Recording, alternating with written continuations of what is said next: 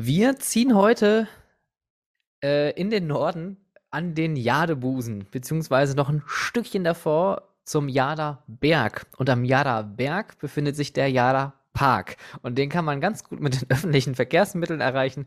Warum das so ist, das werden wir heute klären mit äh, meinem heutigen Gast, der nämlich im Jada Park nicht nur arbeitet, sondern der ihn auch einfach mal so eben besitzt.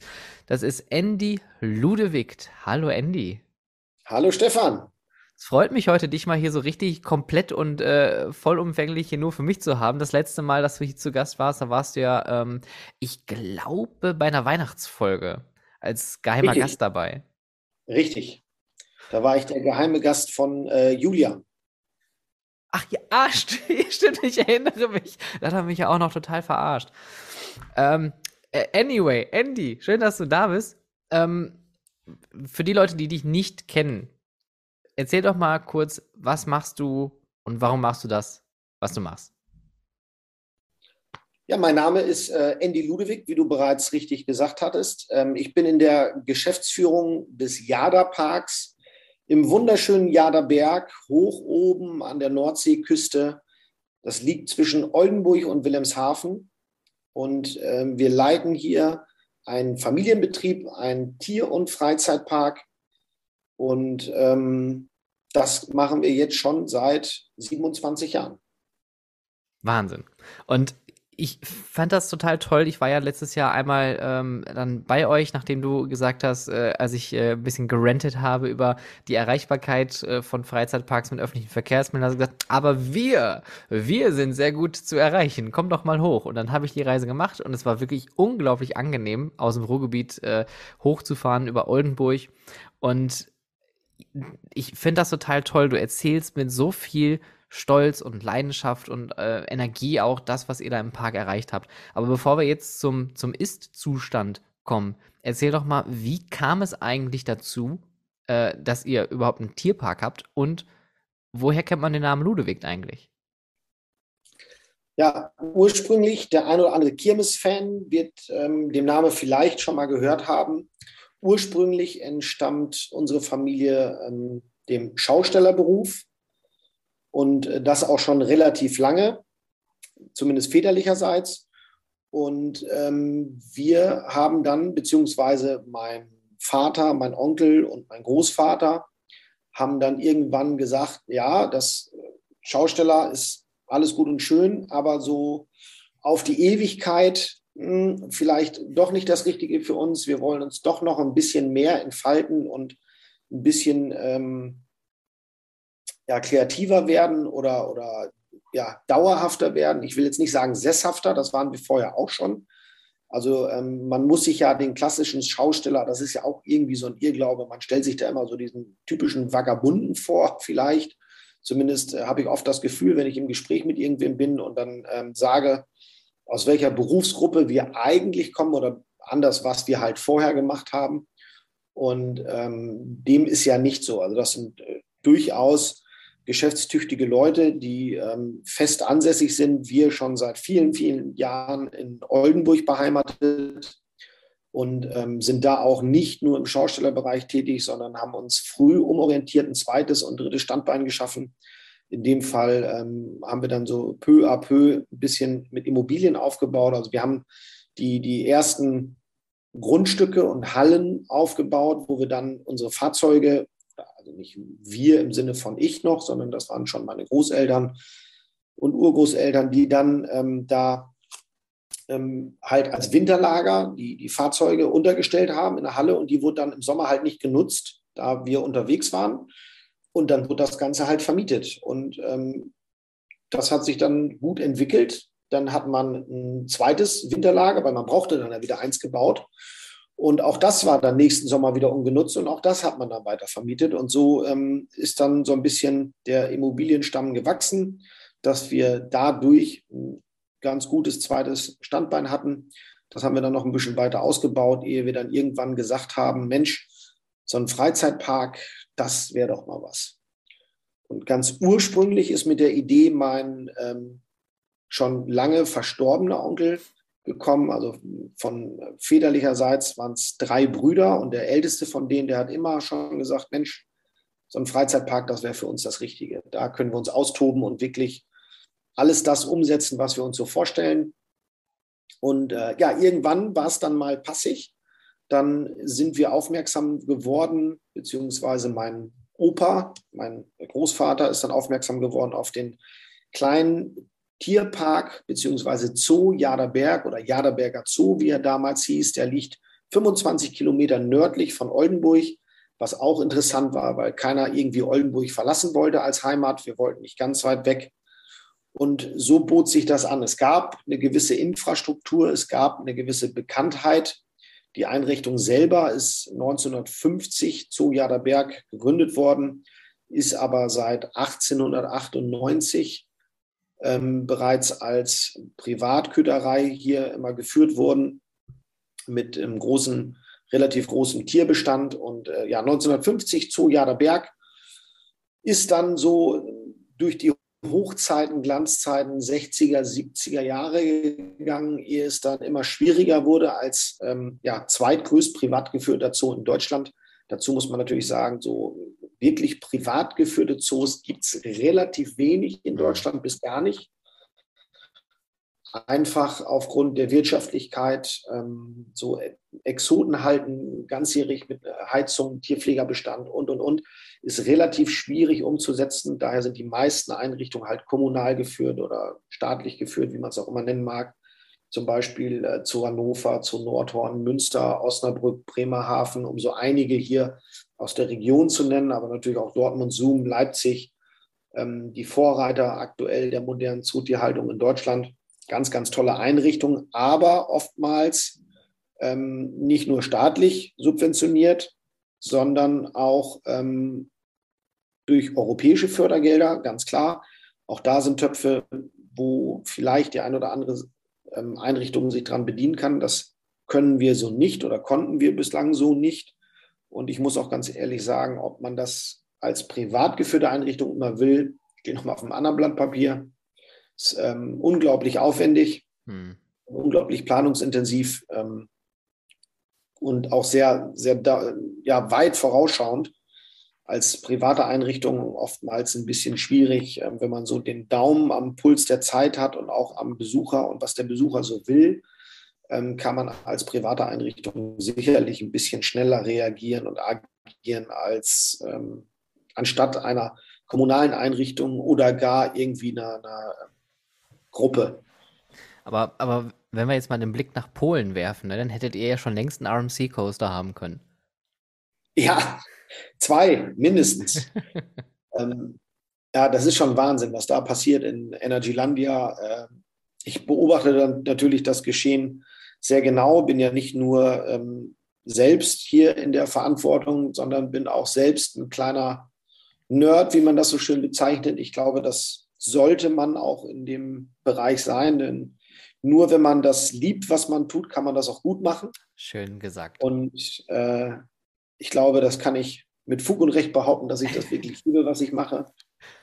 Ähm, da gibt es ja immer so diese lapidaren Sprüche, die dann so sagen, ja, mach dein Hobby zum Beruf und dann brauchst du niemals arbeiten und bla bla bla. Das klingt immer irgendwie so ein bisschen albern, aber ich glaube, in meinem Fall ist das wirklich so, ähm, ist Fluch und Segen. Meine Frau schimpft da manchmal drauf, wenn ich dann abends nach Feierabend, wenn man dann so einen 12, 13 Stunden Tag hinter sich hat in der Hauptsaison, immer noch mir irgendwie ein YouTube-Video reinziehe und sage, äh, Mensch, da gibt es auch wieder eine Neuigkeit oder ähm, sitze im Auto und höre deinen Podcast und meine Frau sitzt daneben und dann sagt die, hör mal, du hast doch einen Knall, dass du das jetzt schon wieder irgendwie hier ähm, was reinpfeifst, was mit Freizeitparks zu tun hat. Also, das, ähm, das ehrt mich übrigens sehr. Ganz lieben Dank.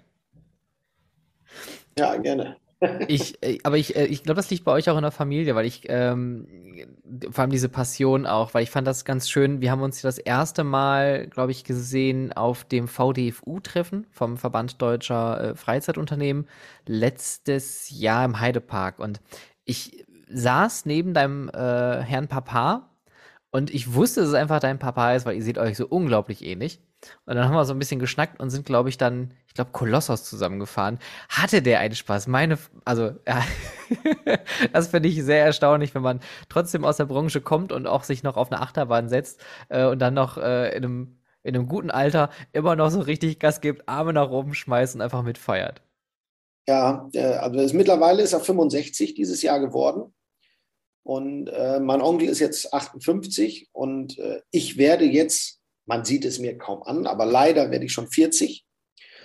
Und ähm, wir ziehen des Öfteren mal, also natürlich die VDFU-Treffen, selbstverständlich ähm, versuchen wir immer zu dritt da zu sein, aber so einmal im Jahr versuchen wir auch immer irgendwie mal andere Freizeitparks zu besuchen und uns da, äh, wenn es denn passt, entsprechend auszutauschen, natürlich auch neue Eindrücke zu sammeln. Und ich meine, ähm, wenn nicht bei den besten Freizeitparks Deutschland oder Europas, äh, wo will man denn sonst mal ja. was dazulernen als kleine Einrichtung in Norddeutschland? Und ähm, da gehen wir natürlich auch immer auf die großen Bahnen, wie sich das gehört. Und ob es dann Kolossus ist oder Silverstar im Europapark, ähm, das ziehen wir dann schon durch. Und mein Vater ist ja immer ganz vorne mit dabei, wenn wir den ähm, Lifthill hochfahren, dann ist er meist am Fluchen und sagt, Mensch, warum mache ich diese Scheiße hier überhaupt? So ganz Mel Gibson-mäßig, äh, wir sind zu alt für den Scheiß. Und äh, wenn wir dann aussteigen, dann strahlen wir alle übers Gesicht und lachen uns einfach kaputt und sagen, boah, was war das denn? Warum haben wir das jetzt schon wieder gemacht? Aber einfach witzig. Und, ähm, aber im Silverstar war es so, da haben wir Mensch, Hände nach oben, dann sagt er, ich kann den Bügel nicht loslassen, geht nicht. Du müsst mich hier rauskommen. Also. Ich, ich, ich, ich finde ja. Silverstar ist auch so eine Bahn, wo ich mir denke, so, also ich, ich habe ja so eine, so eine schlechte Beziehung zu der Bahn, weil ich mag halt keine äh, outen Backlayouts. Und das ist halt bei Silverstar und Colossus ja der Fall. Und die werden sehr schnell repetitiv, aber ich äh, jedes Mal beim Lift bei beiden Bahnen denke ich mir auch so, boah, ja, das ist jetzt eigentlich eine blöde Idee. Ja, what the fuck. Und äh, wir waren letztes Jahr in, in äh, haben wir eine kleine Belgien-Tour gemacht haben uns äh, natürlich Right to Happiness nicht entgehen lassen. Hatten auch Glück, ähm, war wetterbedingt auch down den Tag, wo wir da waren und ist dann am späten Nachmittag. Wir haben gesagt, okay, wir trinken uns hier noch eben ein Bierchen und warten, ähm, ob sich da noch was tut. Und dann fahren wir los. Und äh, wie wir quasi schon im Abreisemodus waren, ähm, sichtlich bedient von der Situation, dass wir halt nicht hätten fahren können, wurde dann mit mal doch announced, ja, ähm, der Ride ist wieder offen und dann sind wir noch Ride to Happiness gefahren. Eine Wahnsinnsbahn, by the way. Wirklich gut. ähm, es ist die äh, schrägste Bahn, die es gibt in Europa, mhm. wirklich. Also Hammer, ja. Aber hör mal, jetzt lass mal nochmal zu dir zurückkommen, weil ähm, warum tun wir uns das eigentlich an? Wenn man sich einen Tierpark kauft, ist das nicht eine Frage, die man sich in der Regel häufiger stellt, weil ich, ich kenne das zumindest auch noch von anderen privat geführten äh, Tiereinrichtungen. Es ist ja ein unglaublicher Aufwand. Und wenn man jetzt aus der Schaustellerei kommt, man hat Erfahrung mit operativen Dingen, man ist ja auch sehr thematisch in vielen Dingen eingebunden und dann springt man plötzlich aber ins Tiergeschäft ein und sagt, so, jetzt haben wir einen Zoo. Ja, ist ein krasser ähm, Switch. Ähm, muss ich sagen, ich kann mich gut daran entsinnen, als es ähm, damals hieß, ja, ähm, steig mal ins Auto. Dann wurde ich von der Schule abgeholt. Das war der 15. November 1995. Also da haben wir die Einrichtung gekauft. Ich glaube, es war ein paar Tage später, da sind wir dann ins Auto eingestiegen, sind hierher gefahren und sind hier durch diesen ja, ähm, völlig desolaten Zoo gelaufen. Und dann habe ich gesagt, was, ja, okay, was machen wir jetzt hier? Ja, das ist jetzt unser, den, den haben wir gekauft. Also ähm, wir kaufen uns einen Zoo. Das, ich glaube, da gibt es ja einen Film, der sich so nennt. Also ja, wirklich auch, ganz, ja. ganz, ganz ähm, abgefahrene Situation. Ähm, jetzt muss ich sagen, wir waren damals im, im, Schaustellerbereich, haben wir relativ viele Neuheiten gehabt. Ähm, ich glaube, es gibt wenig Schausteller, die sagen können, dass die äh, gleich viele oder mehr Neuheiten hatten als wir. Ich glaube ehrlich gesagt, es gibt keinen. Und ähm, da war es dann an der Tagesordnung, dass irgendwie dann, ich bin immer in Oldenburg fest in die Schule gegangen, ähm, ganz im Gegensatz zu vielen anderen Schaustellerkollegen, die halt immer mitgereist sind. Meinen Eltern war das damals sehr, sehr wichtig, dass wir ähm, fest zur Schule gehen und äh, ja, ich will nicht sagen, eine, eine, eine bessere Schulausbildung wäre gelogen. Das wäre Quatsch zu sagen, aber eine beständigere Schulausbildung bekommen. Und ähm, dann bin ich am Wochenende immer bei meinen Eltern gewesen und äh, bin irgendwie auf einer neuen Kirmes angekommen. und dann stand da ein ganz anderes Fahrgeschäft. ja, was, was ist das hier? Ja, oh, ähm, gab es neu, ich sag mal, Beispiel damals den Hus Magic oder äh, Zierer Hexentanz damals, ein Black Hole, ach, gibt es zig Dinger, wo von einem auf den anderen Tag stand ein neues Karussell. Ja, und so, eine, so war die Situation halt nicht gänzlich unbekannt, aber doch schon sehr speziell. Und ja, wie du schon richtig sagst, als Schausteller mit Fahrgeschäften hast du recht wenig bis gar keine Erfahrung im Umgang mit Tieren, geschweige denn, was es alles bedarf, um eine zoologische Einrichtung zu führen. Wir haben das ähm, natürlich relativ schnell erkannt und haben uns da eine externe Expertise dazu geholt, einen zoologischen Leiter, der, äh, by the way, auch nötig ist, um überhaupt eine zoologische Einrichtung führen zu dürfen. Aber den haben wir uns dann halt äh, extern reingeholt und äh, bei uns dann beschäftigt, der dann hier erstmal alles auf Vordermann gebracht hat. Wir haben damals viele Tierarten, die noch hier gehalten wurden, wie zum Beispiel Elefanten, ähm, versucht zu veräußern oder auch erfolgreich versucht zu veräußern. Ähm, das bedarf natürlich immer einer gewissen Zeitspanne, Wir haben dann erstmal hier die Infrastruktur ähm, gekittet und haben wirklich in einem Winter dann hier ähm, auch diverse Fahrgeschäfte mit reingebracht und einmal alles auf links gezogen. Ähm, die erste Öffnung Ostern 1996 lag dann glücklicherweise, ich weiß nicht, gefühlt einen Meter hoch Schnee, sodass wir dann zu, zum Eröffnungstag hier Schnee schaufeln mussten, damit die Leute überhaupt einen Weg fanden in die okay. Einrichtung. Ähm, ganz, ganz schlimm. Aber ähm, ja, so mit der Zeit hat sich das alles gewandelt. Mittlerweile, glaube ich, haben wir die Infrastruktur hier ganz gut im Griff. Man muss bedenken, hier war früher so gut wie kein Weg gepflastert. Alles war ähm, so Schotterpisten dem Kinderwagen schon schwer zu erreichen. Wenn es geregnet hat, wurde es matschig und, und, und. Also ähm, eine riesige Baustelle. Und ähm, haben dann erstmal die Exoten oder die Tierarten, die wirklich schlecht gehalten wurden, haben wir erstmal veräußert oder abgegeben in andere Einrichtungen. Also reell, ja, ich will nicht sagen verschenkt, das klingt immer so doof, aber in gute Hände abgegeben, in andere zoologische Einrichtungen, die dann auch die entsprechenden Gehege, Gebäude und, und Haltungen da einhalten konnten. Also es war hier, ähm, stand kurz vor der, kurz vor der dritten Insolvenz. Die Einrichtung ist vorher schon zweimal insolvent gewesen. Ähm, daran sieht man, wie schwer das war, als privat geführter Zoo irgendwie mit dem Arsch durch die Tür zu kommen, wie man so schön sagt, weil ähm, das wirtschaftlich halt wirklich, wirklich schwierig ist. Ja. Gerade wenn man exotische Tiere hält. Und überraschenderweise, oder die, die meisten deiner Hörer werden das sicherlich wissen, dass äh, viele heutige Freizeitparks ehemalige ähm, Tierparks, Tiergärten, Märchengärten sind, die irgendwo aus, aus diesem Hintergrund kommen.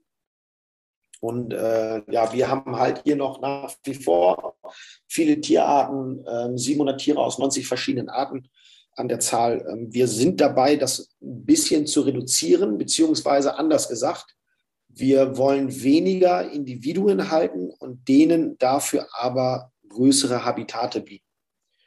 Und das gepaart in einer thematischen Umgebung, so dass das Erlebnis auch immer mehr immersiv wird, wie wir das auch im Attraktionssektor machen, wie zum Beispiel mit dem Okavango River, den wir im letzten Jahr im August eröffnet haben.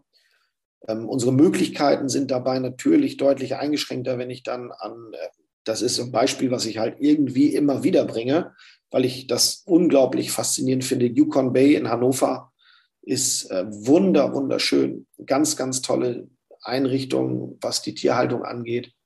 Ähm, aber halt auch finanziell wirklich out of reach für uns. Mhm. Ähm, hat Unsummen an Geld gekostet. Ähm, das können wir nicht ausgeben, beziehungsweise unsere Besucher ähm, erwarten, können sowas hier einfach bei uns nicht erwarten, weil wir halt kein Zoo im eigentlichen Sinne sind, sondern äh, so ein Tier- und Freizeitpark gemischt. Und da müssen wir halt immer in unserem Budget gucken. Wir müssen halt hier mit dem Geld haushalten, was vorne am Eingang reinkommt. Klar. Und mit dem Budget müssen wir dann natürlich gucken, dass wir ähm, das schick umgesetzt bekommen und da sind wir halt ja andauernd dran. Und ich finde, das ist ja auch das, was euch au ausmacht und das ist auch das, was du ja als Vision ja auch ähm, immer so mitträgst. Äh, weg von der Quantität hin zur Qualität, also weniger Tiere, dafür aber mehr Platz für die Tiere oder eine sinnvollere Gestaltung. Das habt ihr ja am Eingangsbereich ja auch schon gemacht, beziehungsweise in der Nähe von eurem äh, großen Restaurant, äh, wo das Löwengehege ist, wo ja aktuell noch umgebaut wird, wo ihr aber auch dazu thematisch noch einen passenden, sogar inklusiven Spielplatz gebaut habt. Genau, das ist unser Löwenpalast. Ähm, das Löwengehege haben wir vor einiger Zeit grunderneuert, das Löwenhaus. Und haben in diesem Jahr, hast du recht, äh, die Löwenaußenanlage erweitert um ca. 550 Quadratmeter. Da ist es aber auch ganz interessant zu wissen, warum haben wir das gemacht? Das haben wir nicht gemacht, weil unsere Löwen mehr Platz bräuchten aus haltungstechnischen Linien zum Beispiel, ähm, das wäre blank gelogen. Also haltungsrechtlich war das alles absolut safe. Überraschenderweise sogar doppelt so groß, wie es gefordert ist. Ähm, das haben wir gemacht aufgrund von ähm, Besucherhinweisen, um nicht zu sagen Beschwerden, um fachlich nicht kompetente Besucher den Wind aus den Segeln zu nehmen, sagen wir es mal so. Mhm. Also in der Tierhaltung muss man ja einfach dazu sagen, ist immer ein zweischneidiges Schwert und ja. dem kann man pro und contra gegenübergestellt sein. Ähm, also es ist sehr schwer, das immer richtig zu vermitteln, warum wir das so betreiben, wie wir es betreiben, warum zoologische Einrichtungen wichtig sind und so weiter. Ähm, da wird es immer Gegner und Befürworter geben. Das ist einfach so. Entsprechend liegt es auch in der Natur der Sache, dass die Besucher, die keine fachliche Kompetenz an den Tag legen, die Einrichtung oder die entsprechenden Gehege natürlich bewerten. Und das ähm, geht natürlich durchs Internet, über Social Media. Und ähm, da ist es wirklich schwierig, darauf zu reagieren, beziehungsweise das richtig darzustellen. Wenn dann ein Gast sagt, der keine Expertise hat, das Gehege ist viel zu klein für den Gepard, da kann der keine 120 km/h drinnen laufen, dann muss ich aus fachlicher Sicht sagen, ja, ist richtig, aber macht er ja auch eigentlich nicht, weil er muss ja nicht jagen. Ähm, wenn er noch zu fressen bekommt, dann muss er keine 120 km/h rennen, weil ähm, jeder, der sich mal ein bisschen aufmerksam an der Tierdoku anguckt, weiß, dass das macht er nicht, weil der Bock hat, 120 km/h zu rennen. Das macht er, weil er jagen muss, weil er halt sonst einfach verhungert. Und ähm, genau. wenn man dann einem Tier ein qualitativ hochwertiges Habitat bietet mit allem, was es so braucht, natürlich auch mit äh, Behavior Enrichment, wo man die Tiere entsprechend beschäftigt und äh, die Tiere natürlich vom Futter her versorgen, entsprechenden Partner zur Seite stellt, dann ähm, begrenzt sich der benötigte Raum doch auf, ein relativ, auf eine relativ überschaubare Größe. Und ähm, natürlich bin ich auch der Meinung, dass wir viel mehr helfen müssten in den Gebieten, wo Tierschutz aktiv betrieben werden sollte, also vor Ort, da wo die Tiere leben. Das lässt sich leider nicht immer umsetzen. Ähm, Breitmaul-Nashörner zum Beispiel ist so ein Thema, die werden halt ganz äh, irre bejagt. Und ähm, wenn es zoologische Einrichtungen nicht gäbe, gäbe es die einfach nicht mehr. Und man sieht aus Erfahrung, die Haltung vor Ort, da können noch so viele Ranger sein. Irgendwo ist wieder so eine komische Gruppe Wilderer, die da durchbricht und dann die Nashörner da irgendwie schießt oder jagt, was, was ein Unding ist. Aber es ist nicht immer einfach zu sagen, ja, da, man sollte da vor Ort, ja, bin ich ganz dabei, aber die Möglichkeit muss auch einfach da sein. Und von daher denke ich schon, dass zoologische Einrichtungen ihre Berechtigung haben in einem gewissen Maße. Und ja, man sollte dem immer kritisch gegenüberstehen. Aber ich glaube, wenn man eine Einrichtung besucht, bei der man die äh, entsprechenden Tiere in den Lebensräumen wirklich frei beobachten kann und nichts hinter den Kulissen passiert und jederzeit eine Bewertung möglich ist und gesetzlich reguliert ist und das in einem Land, was gesetzlich ähm, unglaublich viele Vorschriften hat, mhm. denke ich, ähm, kann man da schon sagen, das ist okay. Ja, ich finde das ein ganz interessantes Thema, ähm, dass du es gerade so auch äh, offen ansprichst, weil ähm, das ist einfach ja die große Diskussion, ne? Zoos ja oder nein. Wie weit darf man gehen? Was darf man zeigen? Was darf man mit den Tieren machen? Und wie sollte man das Ganze auch kommunizieren?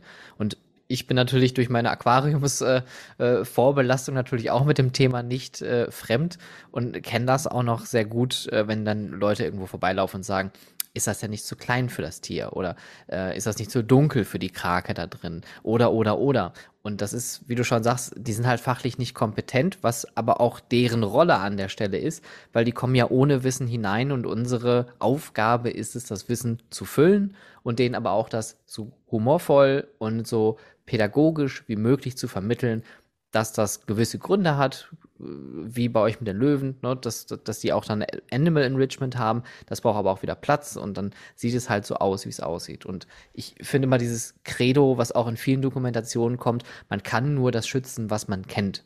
Und deswegen finde ich auch da diese Gratwanderung zwischen Tiere, die man zeigen kann, ohne großen Aufwand und die vielleicht auch nicht zu exotisch sind, ähm, dass man das mit gutem Gewissen machen kann. Ob man jetzt überall, keine Ahnung, weiße Tiger haben sollte, das könnte man jetzt zur Diskussion stellen. Äh, liebe Grüße nach Brühl, die haben ja auch so eine Vorgeschichte mit weißen Tigern. Ähm, aber es ist dann auch so, wo man dann hinterfragt, warum müssen jetzt hier diese Tiere in einem kleinen Gehege liegen, während drumherum eine Achterbahn drum ballert?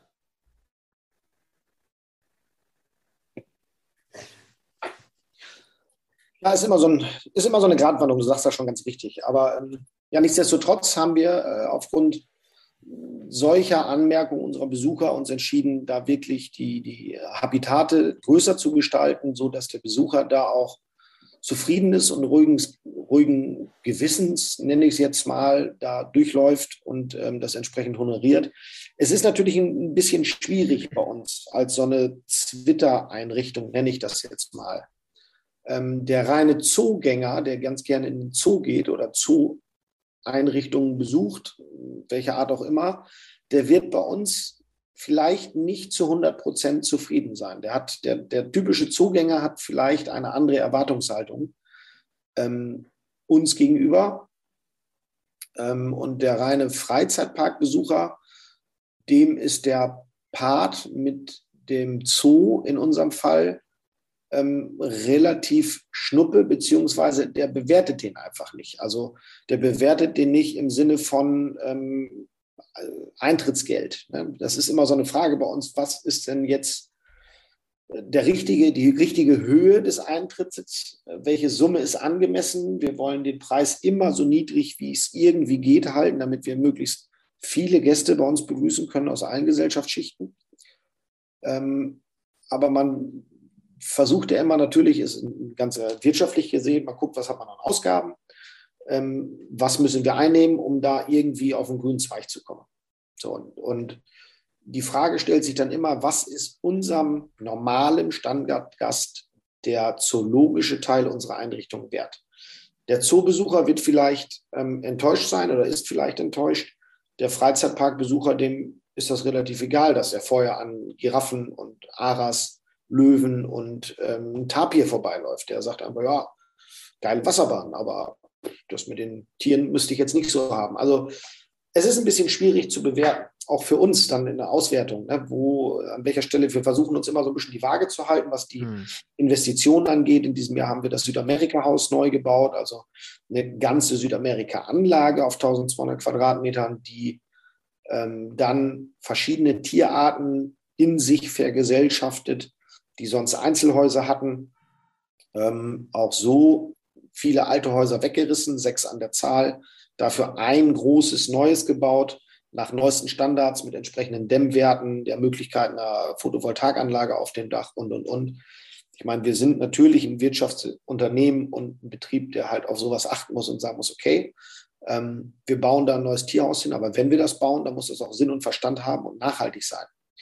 Und äh, das haben wir jetzt gemacht, ist meiner Meinung nach sehr, sehr schön geworden und durchaus eine Bereicherung für unsere Einrichtung. Ähm, aber was ist es unterm Strich immer dem Gast wert?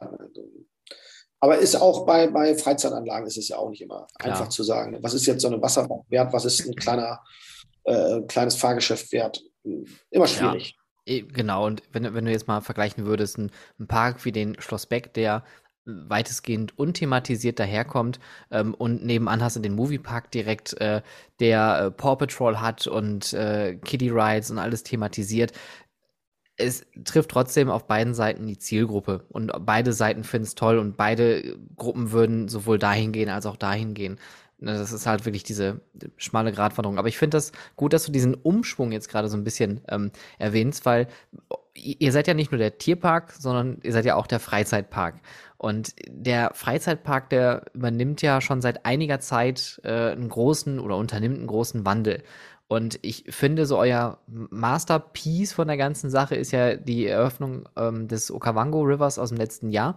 Aber davor gab es ja auch schon viele Steps, wo ihr mehr und mehr thematisierte Bereiche auch eröffnet habt. Absolut, ja. Ähm, der erste große thematisierte Bereich war zweifelsohne äh, Grizzly Adventure äh, beziehungsweise Grizzly Mountain. Das war der erste Step dazu. Das ist ein riesig großer ähm, Spielplatz, der extra für uns designt wurde. Ähm, daneben steht eine Schlauchbootrutsche von Emmeln. Und jetzt muss ich mich korrigieren. Eigentlich war das die erste voll thematisierte. Also Thema hatte schon alles so ein bisschen, aber nicht so, wo man jetzt hätte mit glänzen können, sage ich mal. Und ähm, die Schlauchbootrutsche von Metallbau Emmeln, das war dann die erste, die wir wirklich voll thematisiert haben mit Eingangsbereich, mit einer Q-Line, ähm, halt im Ride angemessen, natürlich jetzt nicht übertrieben, aber auch nicht untertrieben. Also ist, man kann schön durchlaufen, es ist nett anzusehen. Man erkennt ganz klar das Thema. Und äh, daneben haben wir dann Grizzly Mountain gebaut, diesen großen äh, Spielplatz, diesen Kletterspielplatz, der auch wirklich gut ankommt hier bei unseren Gästen. Wenn man das in der Bewertung liest, sieht man es immer wieder. Ähm, hat auch die Aufenthaltsdauer der Gäste in unserer Einrichtung ein Stück weit verlängert, weil das wirklich ein so umfassendes Spielareal ist, wo sich ähm, ja, Kinder drinnen verlieren können ähm, oder auch Eltern drinnen verloren gehen. Wir sagen immer, bei uns gehen keine Kinder verloren, sondern immer nur die Eltern. Genau, das kenne ich auch. Und äh, weil das so ein großer Erfolg war, haben wir gleich im nächsten Jahr dahinter Grizzly Bay gebaut. Das ist ähm, ein Wasserthemenspielplatz, der auch wirklich absolut hervorragend eingeschlagen ist. Und auch da haben wir ganz, ganz viel Liebe und Design reingesteckt ähm, und haben, sind immer noch dabei, hier und da, wenn wir mal eine schöne Lampe auf dem äh, Flohmarkt finden, dann sagen wir, oh Mensch, die wird da ganz gut in Grizzly Bay passen. Oder dann haben wir jetzt wieder so ein paar Vasen gefunden, die haben wir jetzt noch wieder beim äh, Okavango River mit hingestellt, weil die halt irgendwie so afrikanisch daherkamen. Da haben wir Mensch, da passt das noch ganz gut.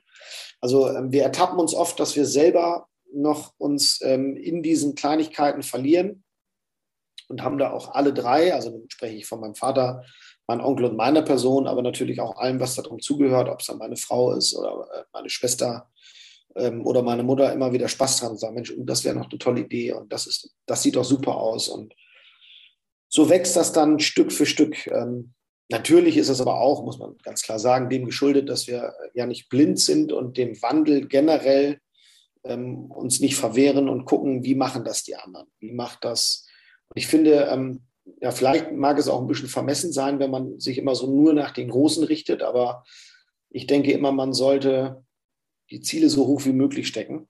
Und ich glaube, wenn man dann sich den Europapark, das Phantasialand anguckt, äh, oder auch den Hansapark mittlerweile. Gibt es viele, viele Beispiele. Das sind jetzt nur mal drei große, die man so nennt, wie die das machen und mit welchem Erfolg oder welcher Erfolg dem auch geschuldet ist.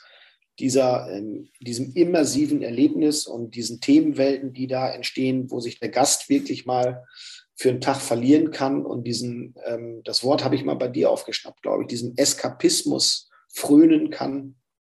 Ich glaube, das ist der richtige Weg, den Gästen die Möglichkeit zu geben, hey, verbringt einen tollen Tag bei euch, lasst mal alle Sorgen fallen und macht doch einfach mal Kurzurlaub, schaltet ab in dem Bereich, in dem ihr euch wohlfühlt. Und ich glaube, das sollte man äh, forcieren. Zumindest ist das unser Ansatz. Ähm, zu unserem Glück machen das nicht alle so. Es wäre auch blöd, wenn alle das Gleiche machen. Ne? Aber ähm, jeder für sich, und, und ich glaube, da spreche ich für jeden Parkbetreiber, jeder meint ja, er macht es richtig sonst würde er es ja anders machen. Das ist richtig. Wir meinen eben, dass wir den richtigen Weg gehen für unsere Einrichtung mit unserem Standort und unserer Zielgruppe. Ähm, das variiert natürlich immer ganz stark. Äh, man kann nichts kopieren, auch wenn man das ganz gerne möchte. Ähm, das wäre dann fehl am Platz, glaube ich, oftmals, wenn man jetzt irgendwie eine Anlage copy-paste und knallt die hier rein. Ähm, das klappt dann einfach nicht. oder, oder wie, wie andere Freizeitparks machen, man kann sich auch inspirieren lassen. Ja, genau. Äh, kann man auch. Äh, soll man auch. Nur man soll sich vielleicht, Inspiration heißt ja nicht Kopie. Das sollte man im Hinterkopf behalten. Aber jetzt habe ich äh, genau noch eine Frage, weil eine Sache, die ihr nämlich anders macht, zumindest nach meinem Gefühl nach, ist, dass ihr sehr lange, also dass ihr vorausschauend plant. Was meine ich damit? Äh, du hast das mit, äh, mit der einen Folge, die ich mal gemacht habe, sehr, äh, sehr auf den Nagel getroffen. Mise en place ist euch ganz wichtig. Also alles bereit haben für den Gast, aber auch alles bereit haben für, wenn einer von euch sagt, da brauchen wir noch einen Lautsprecher, da brauchen wir noch eine Lampe, da hinten wäre doch cool, wenn wir noch einen Automaten hinstellen. Wie wichtig ist für euch diese weise Voraussicht beim Plan, wenn ihr solche neuen Bereiche macht? Oder neue Attraktionen? Eigentlich sehr, sehr wichtig. Ich glaube, das ist bei einer guten Planung das A und O. Denn letztendlich ähm, ist die weise Voraussicht ja irgendwo auch nachhaltig. Ähm, jetzt mal wieder von der rein wirtschaftlichen oder kaufmännischen Seite. Wenn ich ähm, beim Neubau ein Leerrohr verlege, mit dem Gedanken, Mensch, da könnte ja mal irgendwann ein Lautsprecher, ein Kohleautomat, whatever hinkommen, dann kostet es mich sehr wenig, da ein Plastikrohr in die Erde mit rein zu buddeln. Und es kostet mich sehr viel, wenn ich im Nachgang kein Leerrohr da drin liegen habe und dann da irgendwie eine Leitung hinzaubern muss.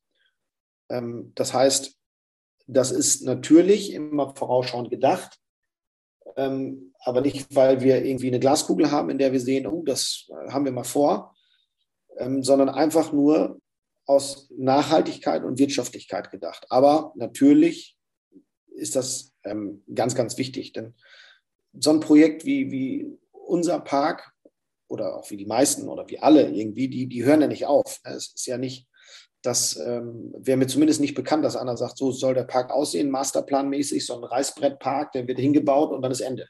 Und dann bleibt er so bis in alle Ewigkeit, sondern das ist ja ein lebendes Gebilde irgendwie und ähm, gerade diese kleinen Einrichtungen oder kleineren privat geführten Einrichtungen, die wachsen ja dann doch sehr organisch und ähm, wir sind auch immer noch hier und da am Flickschustern und sagen, das haben wir vergessen. Aber man lernt ja aus seinen Fehlern im Idealfall und sagt einfach so, wir brauchen hier in der Nähe dieses Verkaufsstandes eine Lagermöglichkeit und möglichst dicht bei, sodass wir kurze Wege haben, dass wir nicht mehrmals am Tag eine Gastronomie anliefern müssen, sondern die muss einmal am Tag im schlechtesten Fall und einmal in drei Tagen im, im besten Fall beliefert werden. Das gleiche gilt natürlich für ähm, die Attraktion und die Operations dazu. Wenn da morgens ähm, die Technik hingeht und der braucht ähm, keine Ahnung, da eine Fettpresse, dann sollte da irgendwo ein Raum sein, ein Kabuff, wie du es immer so schön nennst, wo verdammt nochmal diese Fettpresse drin ist, dass der die nicht immer mitschleppen muss. Jetzt ähm, muss ich mal kurz fragen, was ist eine Fettpresse? Ähm, eine, eine, Fettpresse nutzt man, um zum Beispiel Lager zu fetten oder abzuschmieren. Ah, okay. Wenn ich jetzt äh, an, einer, keine Ach an einer Achterbahn zum Beispiel bin, ähm, dann muss ich irgendwann mal unten den Spurkranz fetten, damit der schön sauber läuft und ähm, kein, okay. kein Spiel bekommt, damit er nicht zu dolle schlägt, damit die Achterbahn weich läuft, damit die Sinn. Rollen weich laufen und so weiter. Ich hatte nämlich jetzt so einen ja. George Foreman Grill irgendwie so im Kopf gehabt, weißt du, deswegen muss ich mal nachfragen. Nee, das Gleiche, ähm, um es zu vereinfachen, gilt natürlich auch für den Staubsauger. Wenn der Operator ähm, in der Vorbereitung einmal jede Gondel in zum Beispiel einer Rundbootfahrt bei uns aussaugen muss, ja, dann sollte da auch ein möglichst ein Wasserstaubsauger vor Ort sein, wo er das Boot entsprechend mit aussaugen kann, damit er sich den nicht jedes Mal von, weiß ich nicht, 300, 400 Entfern Meter Entfernung aus der Technik holen muss, sondern einfach sagen kann, so, hier ist mein Operatorstand und dahinter ist ein kleiner Raum oder ein größerer Raum, je nachdem. Da steht alles drin, was ich brauche. Und im besten Fall, und das haben wir meistens sogar so gelöst, ähm, sind da sogar die Utensilien drin, um so eine Anlage winterfest zu machen sei es äh, Planen, Schutzplanen, die wir dann über Boote ziehen oder über, über irgendwelche Einrichtungen. Für die ähm, Lampen, die vor Ort sind, sind da ein paar Leuchtmittel gelagert. Nicht alle, aber immer ein paar. Dass wenn man vor Ort ist, sagt, oh, da geht gerade eine Lampe nicht, dann muss ich nicht erst losfahren und mir aus der Zentrale eine Lampe holen, sondern weiß, so, da liegen zwei, drei Stück, die kann ich da schnell reindrehen, dann ist das eine fünf Minuten Sache. Und da brauche ich auch nicht extra einen Techniker für, das kann ich im Vorbeigehen machen. Und äh, natürlich, irgendwann ist da keine mehr, da muss ich dann mal wieder einen Karton hinstellen. Sage ich jetzt mal so exemplarisch. Aber, Aber das ist natürlich dann gerade bei so einer Attraktion bei, bei eurer Größe, also ihr seid ja flächenmäßig ja wirklich äh, enorm sage ich jetzt mal. Also ihr habt ja schon eine sehr, sehr große Fläche und auch eine sehr weitläufige Anlage. Ähm, aber ihr seid ja eher, ich sag mal, klein aufgestellt. Also ihr seid jetzt kein Phantasialand, äh, die jetzt äh, 1000 Mitarbeiter haben, sondern ihr seid ja dann doch noch eine sehr überschaubare Truppe. Du bist ja nicht nur Geschäftsführer, du bist dann ja auch noch Marketing und Personal und Projekt und äh, strategisch. Also du bist ja im Endeffekt ja auch alles in einem. Ja, wir haben eine sehr, sehr enge ähm, Firmenstruktur, um das mal so zu sagen, oder sehr flache Hierarchien, wie sich das ja oft mal so nett in mhm. Bewerbungsgesprächen ausdrücken lässt. Ähm, wir haben ähm, unglaublicherweise äh, zwei Personen, die mit in der Verwaltung tätig sind, zwei Angestellte. Und dann sind mein Vater, mein Onkel und ich da. Und das war's. Wir haben mittlerweile 90 Mitarbeiter und ähm, haben auch sehr, sehr gute Mitarbeiter, wo ich wirklich sehr stolz drauf bin dass wir ein gutes, festes Team haben. Und ich muss aber auch wirklich sagen, in diesem Jahr haben wir, haben wir Glück. Ich habe auch ein sehr gutes Saisonkraftteam, nenne ich das jetzt mal. Also an den Bereich Operations, an den Attraktionen haben wir wirklich ein paar Perlen dabei. Hm. Ähm, und da freue ich mich ganz besonders drüber, ähm, gerade bei der vorherrschenden Situation mit dem Fachkräfte- oder generellen Kräftemangel was ja wirklich sehr, sehr schwierig ist in der Freizeitbranche, wenn man das so liest, ähm, gerade bei denen, die wirklich viel Personal brauchen. Ähm, da hapert und äh, kneift das an allen Ecken. Bei uns kneift es auch. Also ich würde sofort mit Kusshand noch zwei bis fünf Saisonkräfte einstellen. Ähm, aber wir sind in so einem gesunden Mittelfeld, bewegen wir uns aktuell. Und ähm, da ist es natürlich ganz, ganz wichtig, die richtigen Leute auch an der Hand zu haben, die auch mitdenken, weil sonst geht das in dieser kleinen Struktur nicht. Jetzt äh, kommen wir noch mal ganz kurz zum Thema Nachhaltigkeit, weil das ist auch jetzt so der Brückenschlag zu eurer neuesten Attraktion aus dem letzten Jahr. Du hast das Thema Nachhaltigkeit ja schon öfters jetzt in den Mund genommen und ihr habt jetzt mit der äh, Wasserbahn, die ihr eröffnet habt, ja eigentlich ein absolutes neues Level erreicht von Nachhaltigkeit. Also eigentlich ein System, was, wo man sich natürlich denkt, wenn man es hört, warum machen das nicht alle? Ne? Also warum, warum gibt es nicht mehr solcher innovativen Ideen, um eine Wasserbahn ohne Chemikalien zum Beispiel irgendwie zu betreiben? Aber ich äh, übergebe das Zepter mal nochmal an dich. Also was genau habt ihr mit Okavango River anders gemacht als mit äh, dem, der klassischen Wildwasserbahn? Ähm, ja, wir hatten ja eine, eine, Wildwasserbahn bei uns schon lange drin, eine ehemalige Reiseanlage, die jetzt übrigens wieder auf die Reise geht. Ähm, die hatte bedingt durch das Alter, durch die Pumpenart, ähm, relativ hohen Stromverbrauch. Da waren wir so bei 110, 120 kW, so ganz grob, was für unsere Einrichtung schon recht viel ist. Da werden andere große Einrichtungen sicherlich drüber schmunzeln, aber bei uns ist das schon eine ordentliche Hausnummer gewesen.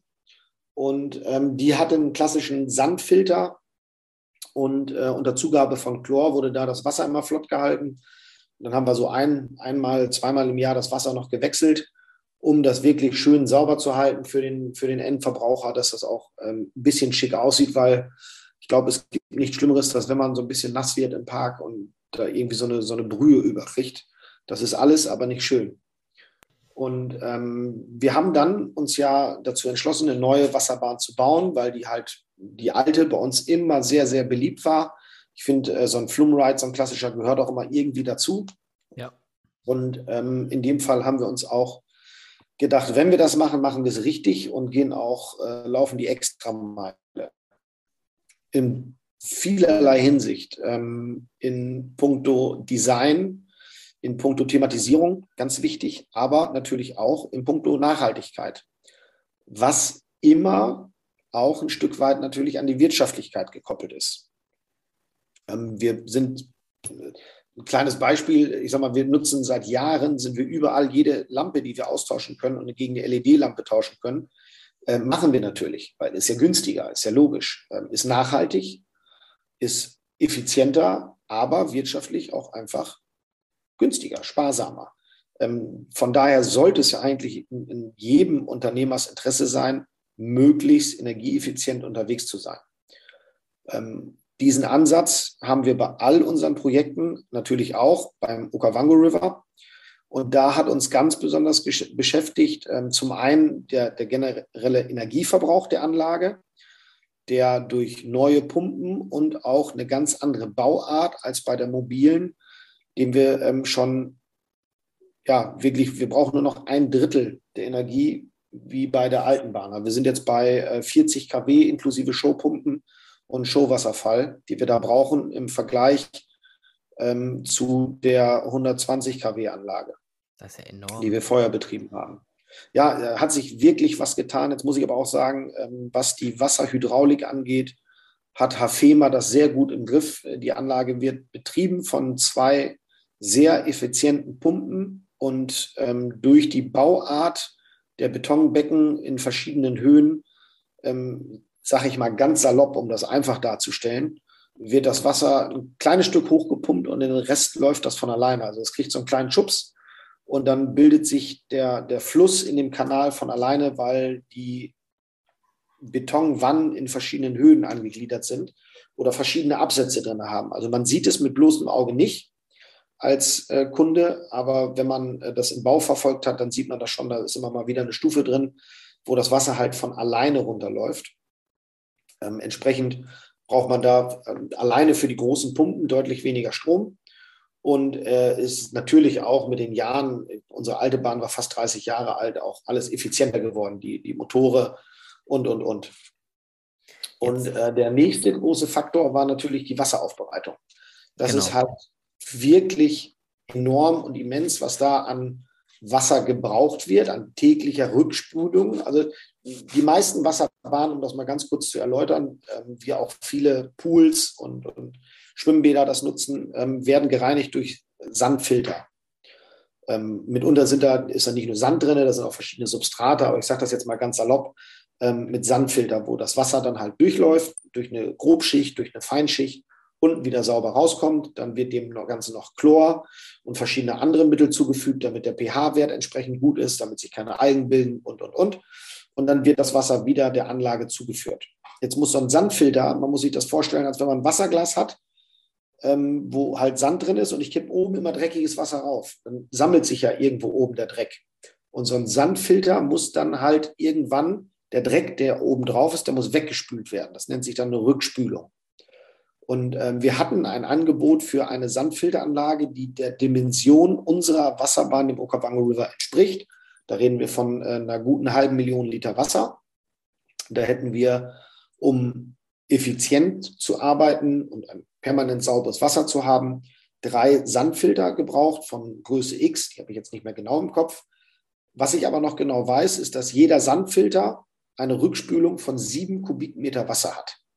Das heißt, ähm, jeder Sandfilter wird alle drei Tage, also an jeden Tag wäre ein Sandfilter dran gewesen, hätten wir eine Rückspülung von sieben Kubikmeter Wasser gehabt, die dann wiederum in äh, den Schmutzwasserkanal eingeleitet werden müssen, weil da ja ähm, Rückstände und, und, Müll, gegebenenfalls äh, auch biologischer Art drin, drin rumschwirrt. Und ähm, wäre ja auch entsprechend mit Chlor und anderen Chemikalien versetzt. Das heißt, der muss in Schmutzwasser, damit er dann anschließend Klärwerk geht und da aufbereitet wird und so weiter und so weiter. Ähm, wir haben uns dann, ähm, schönen Gruß an Basti Lampe, eine Anlage im Heidepark angeguckt. Die hat er mir freundlicherweise mal gezeigt. Da haben die das bei Drachenzähmen leicht gemacht, glaube ich, in dem äh, Themed Ride haben die eine kleine Version, eine recht kleine Version davon ähm, und haben da schon Pflanzenklärbecken eingebaut. Jetzt gibt es ja mittlerweile ganz viele moderne Swimmingpools, die zum Beispiel so arbeiten oder wenn man sehr ländlich wohnt oder sich sehr ländlich aufhält und keinen Schmutzwasserkanalanschluss hat, ist mal so ein ganz alter Bauernhof, der hat das nicht, die haben dann eben so ein Pflanzenklärbecken, mhm. wo dann das Schmutzwasser über verschiedene Becken läuft, bis es dann endlich in den Graben kann, also in die normale Oberflächenentwässerung. So, und das haben wir uns da angeguckt und ähm, das funktioniert da sehr, sehr bis relativ bis sehr, sehr gut. Und im Zuge der Planung haben wir dann irgendwann gedacht, äh, das könnte man doch auch groß machen. und äh, haben uns dann nochmal beraten. Dann habe ich äh, Basti nochmal angerufen und gefragt nach seinem Wissen dazu, haben uns dann so ein bisschen abgestimmt und haben das dann mit einem hiesigen ähm, Bauer, der sowas äh, halt fachlich macht, der diese Pflanzenklärwecke baut, haben uns dann abgestimmt und gesagt, ja, das wollen wir machen, aber halt in XXXL für eine Wasserbahn. Da hat er uns erstmal doof angeguckt, dann haben wir ihm das so vom Prinzip erklärt, wie wir das haben wollen. Und dann sagt er, jo, das muck wieso, wie man das so bei uns im Norden sagt. Und ähm, dann ging das los. Dann haben wir da ein 200 Quadratmeter großes Loch gegraben, roundabout äh, ein Meter tief und haben das dann mit Plane versehen, mit Siloplane. Dann kam da ähm, ein Substrat rein, beziehungsweise grobkörnige Kiesel. Dann wurden da Pflanzen reingesetzt, die ähm, dann wiederum die Keime aus dem Schmutzwasser aufnehmen und das ganze Becken dann rein biomechanisch filtern. Natürlich dann noch Filterrohre und, und, und. Das ganze Becken haben wir dann auch noch in weiser Voraussicht ein Meter über Niveau des Wasserstandes der Wasserbahn gebaut, damit wir auch nur eine Pumpe brauchen. Das heißt, wir pumpen jetzt das Wasser aus der Wasserbahn in das ein Meter höher liegende Pflanzenklärbecken. Dadurch läuft das Wasser, das ganze Klärbecken, reinigt sich durch diese biomechanische Filterung, läuft am Ende dann wieder im freien Gefälle, weil wir haben ja den Meter, ähm, wieder in die Bahn und das 24 Stunden lang. Und dadurch erreichen wir ein wirklich sehr, sehr sauberes Wasser. Natürlich haben wir eine gewisse Algenbildung, aber es ist rein biologisches Wasser. Und der riesige Vorteil neben dieser Rückspülung ist, die wir jetzt nicht brauchen, dass ähm, wir das Wasser, wenn wir es denn loswerden müssten, könnten wir das einfach in Graben einleiten oder unser Pinguinbecken damit befüllen. Hm. Und das ist halt äh, meiner Meinung nach wirklich nachhaltiges Denken und wirtschaftlich gesehen auch sehr, sehr clever, da wir ähm, keine Kosten haben, was Chlor angeht, andere Chemikalien. Da muss niemand hin und den pH-Wert checken. Ähm, wir lassen das, ähm, ich glaube, viermal im Jahr durch ein externes Unternehmen generell machen, bei all unseren Gewässern. Einfach nur, um da irgendwie ein bisschen safe zu sein, ein bisschen Sicherheit reinzukriegen. Aber nichtsdestotrotz ähm, ist das für uns super easy und super funktional. Wie gesagt, nochmal, ähm, es schwimmen da auch hier unter Algen drin, aber normale Algen ähm, hat nichts mit schmutzigem Wasser zu tun. Ganz im Gegenteil, das tut dem Wasser sogar noch gut. Und ähm, für uns funktioniert das sehr, sehr gut. Also kann ich jedem nur ans Herz legen, vorausgesetzt, man hat ähm, die Fläche. Aber man muss auch ehrlich sein, die drei Sandfilteranlagen, die hätten wir jetzt auch nicht mit einem Siemens Lufthaken irgendwo hingehangen. Da muss auch ein Gebäude für hergebaut werden. Ja. Ähm, da muss eine gewisse Größe für vorhanden sein, da muss eine entsprechende Leitung für gelegt werden. Also ähm, wirtschaftlich betrachtet ist so ein Pflanzenklärwerk nicht dumm. Aber das, das finde ich halt total gut, weil, also Innovation heißt ja, dass man auch mit den Gegebenheiten arbeitet, die man einfach vorliegen hat. Ihr hattet natürlich jetzt den Platz hinten ähm, an der Anlage, aber es gibt ja auch dann trotzdem, wenn man sich damit beschäftigt, damit auseinandersetzt und auch die äh, Expertise irgendwo einholt, auch Leute, die einen sagen können, das sind die Möglichkeiten, die ihr habt. Und das finde ich halt bei euch so erstaunlich, dass ihr das einfach gemacht habt. Ja, und das ist ja mal so daran, woran es scheitert, das einfach mal machen und sich damit auch auseinandersetzen, weil das machen leider nicht viele Freizeitparks. Du hast ja auch äh, PV-Anlagen angesprochen, die sieht man auch eigentlich immer noch viel zu wenig in Freizeitparks, wo ich mir persönlich immer denke, gerade große Anlagen, ähm, gerade in Deutschland mit irgendwelchen Dark Rides, da sind so viele Dachflächen äh, vorhanden. Es bietet sich ja an. In, in Singapur ist es sogar Pflicht eigentlich damals gewesen, als die Universal Studios gebaut wurden. Wie habe ich das denn ausgesprochen? Universal Studios äh, gebaut worden sind, ähm, die haben eine Dachbegrünung und die haben überall PV-Anlagen. Da scheint eh den ganzen Tag die Sonne. Natürlich macht das Sinn.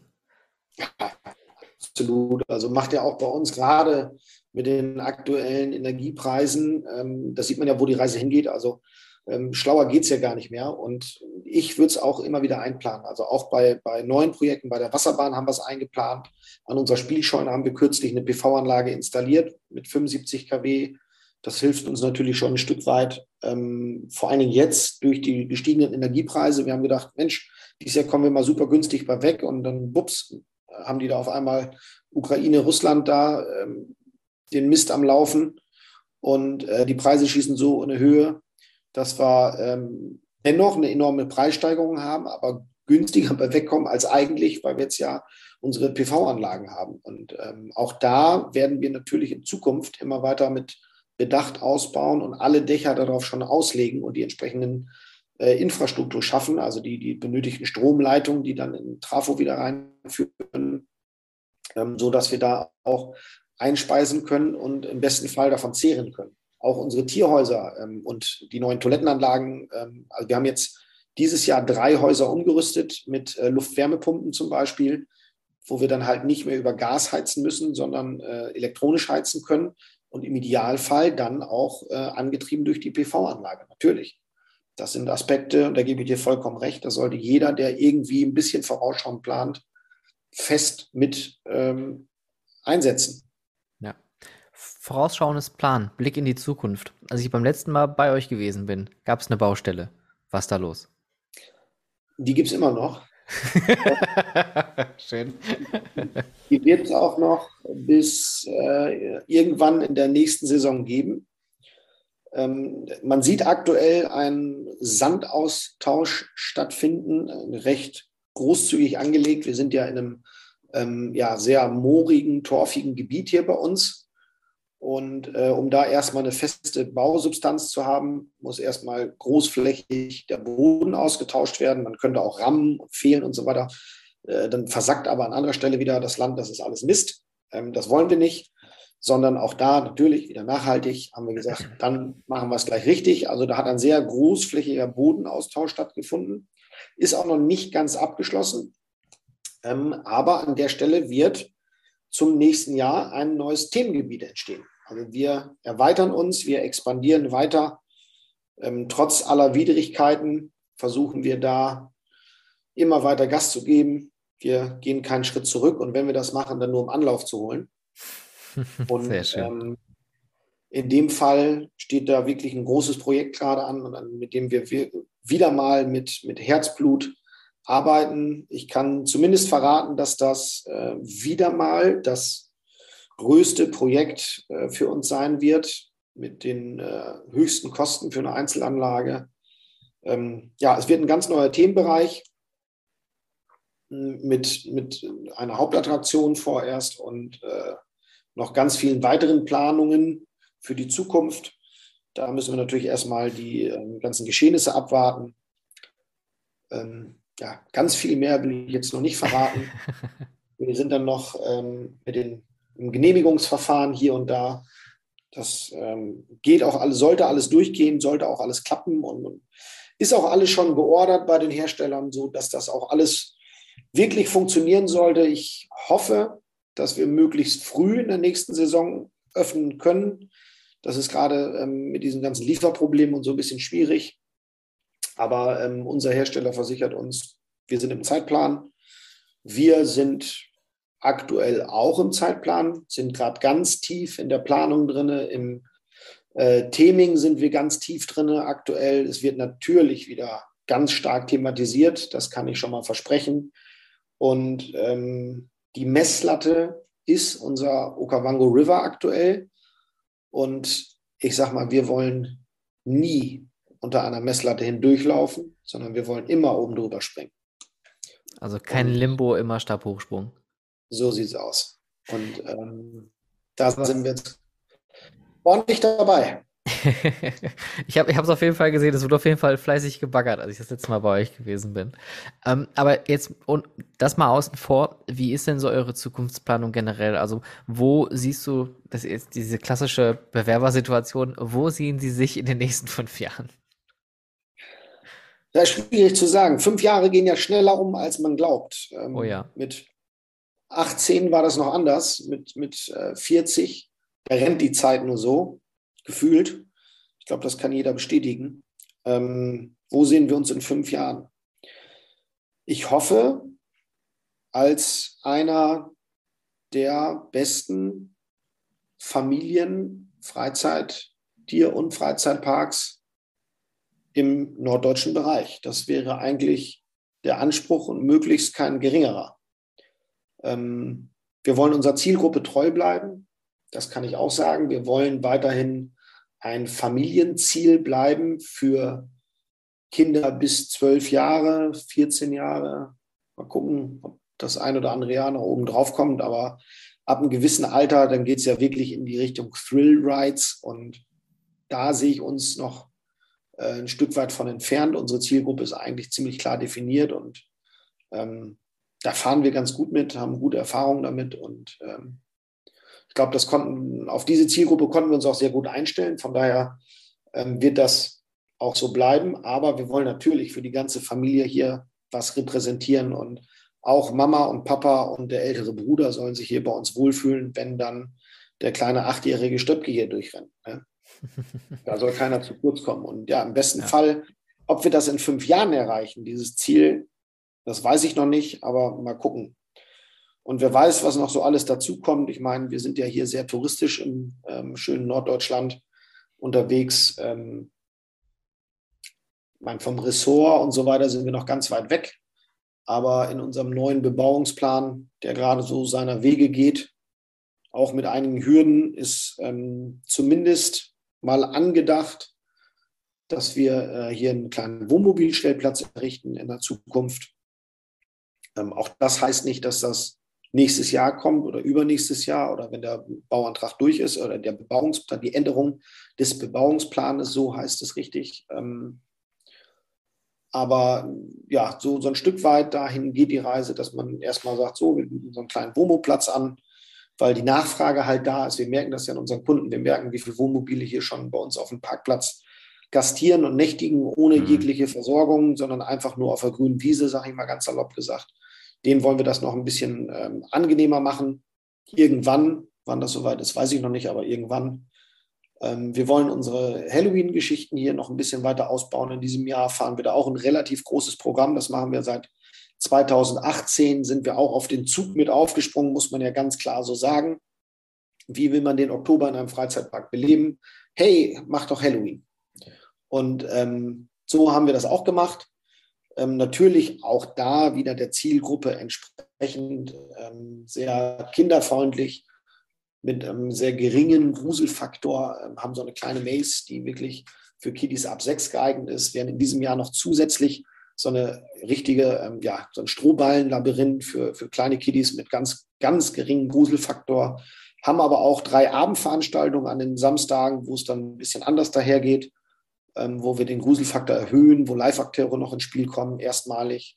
Wir haben äh, Live-Musik hier mit Feuershows, ähm, Hochseilartisten, wir haben verschiedene Walking Act Parades und ähm, einiges am Start. Also da geben wir dieses Jahr wirklich Gast. Das wird auch ist noch gar nicht offiziell announced, was ich hier sage, sehe ich gerade. Äh, aber wird dann, sollte so ab dem 1.8., 3.8. irgendwo da, sind wir so weit, dass wir das auch wirklich announcen und dann auch in den äh, Vorverkauf gehen. Bei uns auf unserer Homepage kann man schon so ein bisschen was sehen und erahnen. Aber ähm, da wird demnächst dann ordentlich die Werbetrommel für gerührt und dann gibt es weitere Details, was da so passiert. Auch das wollen wir weiter ausbauen. Äh, da, da, kommt der ja. Jahr der Horror, also dann im Oktober. Ja, Jahr der Horror nennen wir das nicht. Wir waren natürlich, wir waren auch im, ähm, bei den Kollegen im Moviepark, wurden da ganz herzlich empfangen, muss ich wirklich sagen. Äh, ganz liebe Grüße nochmal nach dahin. Ähm, wirklich klasse und haben uns da alles mal angeguckt, wie die das so treiben. Haben ganz viele tolle Sachen gesehen, wie die das da so machen. Und äh, auch die Qualität der Mazes ist da wirklich ganz, ganz ja. klasse. Die Akteure, also alles top, kann ich nur von schwärmen haben aber, ja, was haben wir da gelernt? Wir haben gelernt, wie wir es nicht machen wollen oder wie wir es nicht machen können. Ähm, nämlich was die da machen, zielt ja nun mal auf einen ganz anderen Gast ab als das, was wir hier haben. Und äh, so waren unsere Learnings da, okay, ähm, das ist hier cool, aber bei uns wäre das komplett falsch. Und das war auch ein großes Learning. Also man soll nicht immer nur, ähm, man lernt auch anders, ne, sagen wir es mal so. Ich lerne nicht nur, wenn ich mir was abgucke, sondern ich lerne auch, wenn ich mir was angucke und sage, nee, so nicht. Ja, nicht, weil ja, es schlecht stimmt. ist, ähm, um das mal ganz klar zu sagen, das ist sehr, sehr gut, aber weil es nicht die richtige Zielgruppe ist. Ja, genau, das passt halt nicht. Ja, und ähm, das läuft die letzten Jahre auch wirklich schon mit deutlichem Erfolg hier bei uns. Also wir sind da ganz zufrieden mit dem Event. Und auch das wollen wir natürlich weiter ausbauen. Aber, Aber ja, abschließend in den nächsten fünf Jahren ist der Plan, bester Familienfreizeitpark an der Nordseeküste oder idealerweise im Norden zu werden. Wer weiß. Jetzt, jetzt bist du ja auch in der Branche ja, ein Brett, ne? Also du bist äh, bekannt, man kennt dich, du bist aber auch selbst viel unterwegs, du bist ja auch ein Networker, so, so habe ich dich kennengelernt und äh, man kann sich gut mit dir unterhalten.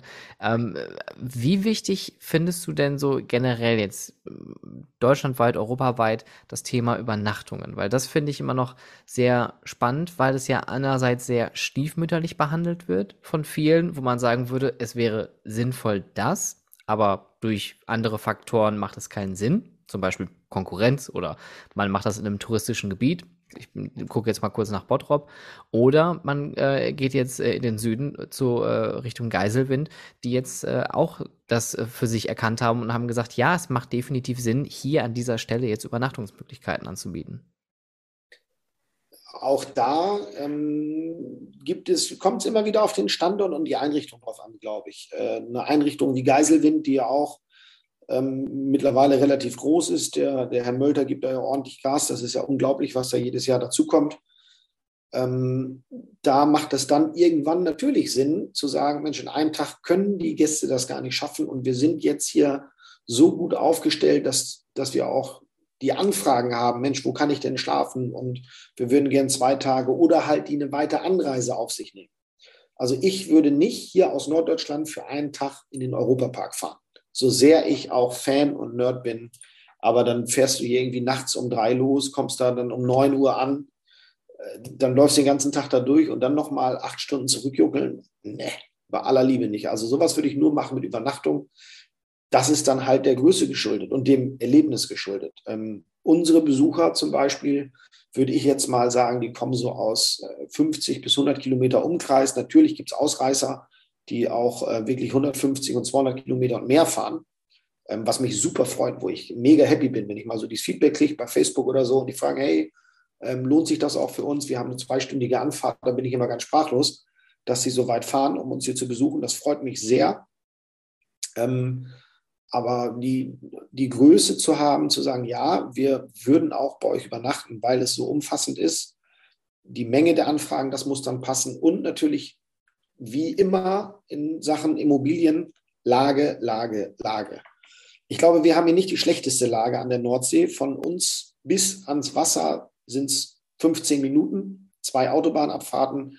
Dann ist man am Jadebusen, dann ist man in Dangas, dann kann man seine Füße ins Watt stecken ähm, bis hoch zu den Inseln, zur Nordseeküste oder auch zur Fähre nach Norderney rüber. Es ist äh, ein gutes halbes Stündchen, je nachdem, welches Ziel man nun im Auge hat. Ähm, also die Ecke ist hier nicht uninteressant dafür, ähm, so dass man sagen könnte, naja, das wäre auf jeden Fall eine Station. Und wie gerade gesagt, wir haben viele Wohnmobilisten, die das hier nutzen und dann mal eine Nacht hier verbringen, die sagen, wir verbringen den Tag hier ähm, dann stehen die morgens auf, holen sich irgendwo ihre Brötchen und äh, dann hauen die um 8, 9 Uhr, wenn die anderen Gäste anreisen, dann fahren die weiter und haben dann ein Ziel, Nordseeküste oder whatever. Oder halt auch auf dem Rückweg, dass sie sagen, so, wir bleiben dann den Tag hier und fahren dann nächsten Morgen frisch aufgestanden weiter. Und ähm, ich glaube schon, dass da Potenzial ist. Ob das bei jeder Einrichtung so ist, sei mal dahingestellt, das hm, kann ich gar nicht beurteilen. Da spielen viele Faktoren eine Rolle. Aber ich glaube, wenn es ähm, halbwegs im touristischen Sektor ist, dann macht das auch Sinn, wenn die Einrichtung ein bisschen kleiner ist. Und ähm, wenn die Einrichtung eine gewisse Größe hat und die Anfrage da ist, dann kann das natürlich auch Sinn machen. Die Frage ist dann immer nur, was ist der richtige Weg für einen selber? Ähm, fängt man an mit, ich sag mal, Tiny Houses äh, oder halt einen Wohnmobilstellplatz? Bietet man erstmal nur Zeltübernachtung an oder äh, baut man da gleich ein Hotel hin. Äh, man kann auch ganz schnell über Ziel hinausschießen und ähm, sich da die Finger verbrennen, meiner Meinung nach. Hm. Aber das äh, muss glücklicherweise jeder Unternehmer nach eigenem Gusto und auch Portemonnaie entscheiden, wie er sich dann damit äh, auseinandersetzt. Ein paar gute Freunde von uns, die haben ein ganz tolles Hotel gebaut, die betreiben einen Freizeitpark in Frankreich. Das ist die Familie Gilis aus dem Nigloland nebenbei erwähnt auch ehemalige Schausteller. Ähm, ist eine ganz, ganz tolle, bodenständige Familie, die da einen wunderschönen Freizeitpark betreiben. Und die haben auch äh, ein Hotel gebaut vor einigen Jahren äh, mit einem Piratenthema, auch ganz toll. Haben im Vorfeld da zwei, drei, vier Wohnmobilstellplätze mit angeboten auf dem Parkplatz. Ähm, und für die funktioniert das anscheinend auch. Allerdings muss ich sagen, der Park ist auch wirklich eine Wucht. Also da kann man auch zwei Tage drinnen wohnen und er liegt ähm, ziemlich in der Champagne. Ähm, und, und, um dahin zu kommen, ähm, da fährst du dann auch nicht so einfach wieder weg. Ne? Da kannst du rundherum, auch da ist ein bisschen äh, touristische Gegend, kannst du ein bisschen was angucken. Also auch da hat das Sinn gemacht, weil da nirgendwo andere große Hotels sind, die familientauglich sind. Auch das ist ja ein ganz wichtiger Aspekt. Ähm, bin ich in einem Gebiet, wo, ähm, ja, keine Ahnung, irgendwo, weiß ich jetzt gerade nicht, irgendwo in den Bergen, wo er von der älteren Generation gewandert wird, dann sind die Hotels auch nicht unbedingt auf Familien mit Kindern ausgelegt, dann kann das Sinn machen. Hm. Ähm, bin ich in einem Gebiet, äh, wo generell viel Familientourismus unterwegs ist, dann werden da schon einige Hotels sein, die äh, mir dann auch gegebenenfalls das Business ein bisschen schwer machen. Zu genau. Recht. Also ähm, ich glaube, das muss man immer individuell beurteilen. Aber generell muss ich sagen, sollte man diese Übernachtungsmöglichkeit nicht außer Acht lassen, vor allen Dingen unter dem Aspekt, dass nicht nur durch Corona, sondern auch durch die aktuelle Inflation, durch die Energiekrise ähm, immer mehr Menschen einfach den Urlaub zu Hause verbringen wollen, ähm, sei es aus Sicherheitsgefühl, sei es aus finanziellen Aspekten, dass sie dann doch mehr den Urlaub in Deutschland verbringen wollen. Und nebenbei erwähnt, wir haben so wunderschöne Ecken in unserem schönen Land. Das stimmt. Ähm, man muss nicht immer in die Ferne schweifen. Und viele haben das jetzt auch gemerkt und bleiben dann auch eher hier, ähm, was ich natürlich als deutscher, als deutsches Tourismusunternehmen äh, absolut befürworte. Ja, ich bin da absolut bei dir. Also der Dom Domestic Tourism ist ja in Deutschland immer so ein bisschen zwiespältig, weil viele natürlich auch dann sagen, ja, wo soll ich hier hin? Soll ich nach Bayern in die Berge oder soll ich in die Nordsee? Aber es gibt ja viel, viel mehr und die Pandemie hat mir, glaube ich, wenn, wenn dann eines gezeigt, NRW ist so ein schönes Bundesland, hat so viele tolle kleine Städte, hat so viele, so viel Abwechslung zu bieten und äh, allein wenn man, jetzt spricht hier der alte Mann aus dem Ruhrgebiet, wenn man mit dem äh, IC die äh, Rheinstrecke runterfährt bis nach Koblenz. Es gibt nichts Schöneres. das ist schon eine Wucht. Ähm, und, und was ich halt auch noch ganz toll finde, ist, und, und, und für mich schlimm, weil ich bin Freizeitpark-Fan, ich weiß, dass der Jada-Park existiert und ich habe so lange gebraucht, zu euch zu kommen. Und es musste erst der, ich glaube, das war auch Ride Review, die bei euch gewesen sind, die dann auch groß von der neuen Wasserbahn dann auch berichtet haben, wo ich mir dann dachte so, hä?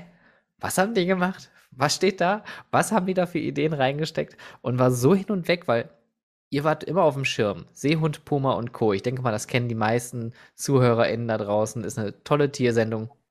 Ähm, ich gucke die auch tatsächlich regelmäßig mit meiner Frau. Und immer seid ihr da, immer werdet ihr erwähnt.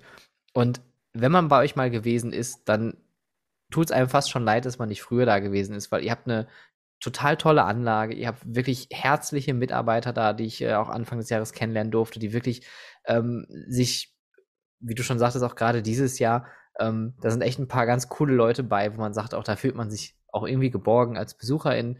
Und ihr habt vor allen Dingen eine top gepflegte Anlage mit wirklich schönen Attraktionen und sei es nur in Anführungszeichen die thematisierten Spielplätze und Wasserspielplätze, was ja den Zielgruppen reicht die Kinder, die haben da Spaß ohne Ende und das sieht dazu noch top aus. Deswegen, wenn ihr da draußen das jetzt gehört habt in der letzten Stunde oder wahrscheinlich schon über eine Stunde, ähm, fahrt zum Jana Park. Ihr kommt gut mit den öffentlichen Verkehrsmitteln hin. Ihr könnt auch, auch mit dem Pkw ganz gut anreisen. Es ist eine easy Strecke, gerade hier so aus dem ähm, mittleren Bereich Deutschlands. Fahrt dahin, es lohnt sich wirklich. Also ich kann euch wirklich den Jana Park nur ans Herz legen an der Stelle. Und vor allen Dingen natürlich auch Andy, ähm, der einen riesen guten Job macht. Da muss ich dich auch mal loben weil äh, du machst ja alles ja bei euch ähm, und was ihr wirklich gut macht für einen Park dieser Größe, ist das Marketing. Das gefällt mir wirklich unglaublich, gerade Social Media.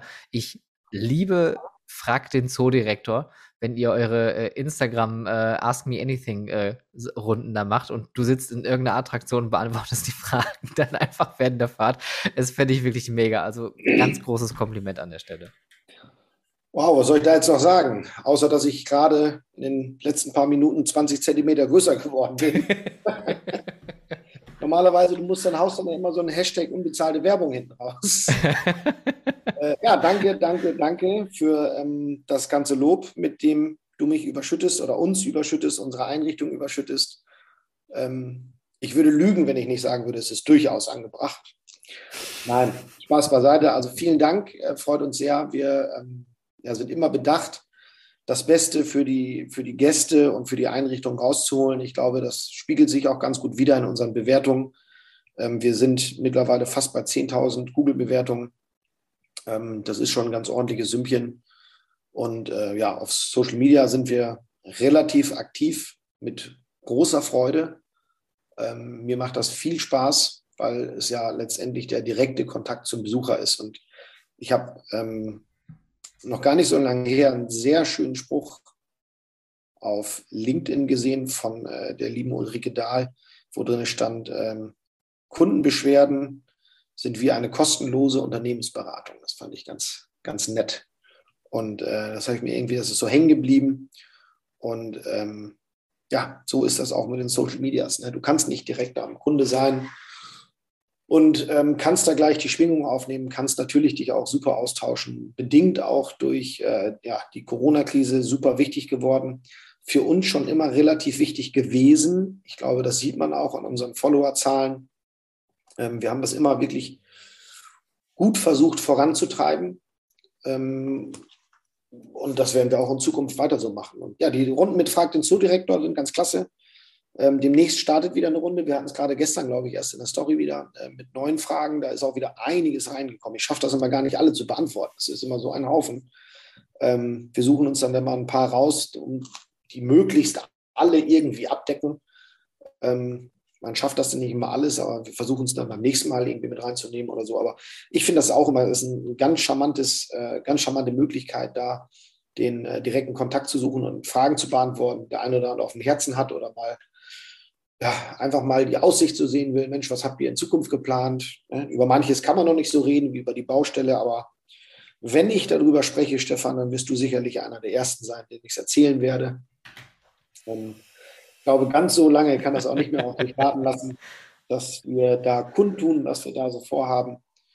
Ähm, ich glaube, hier und da wird auch schon so ein bisschen gemutmaßt und gemunkelt, aber das gehört ja auch so dazu. Das soll ja auch so sein.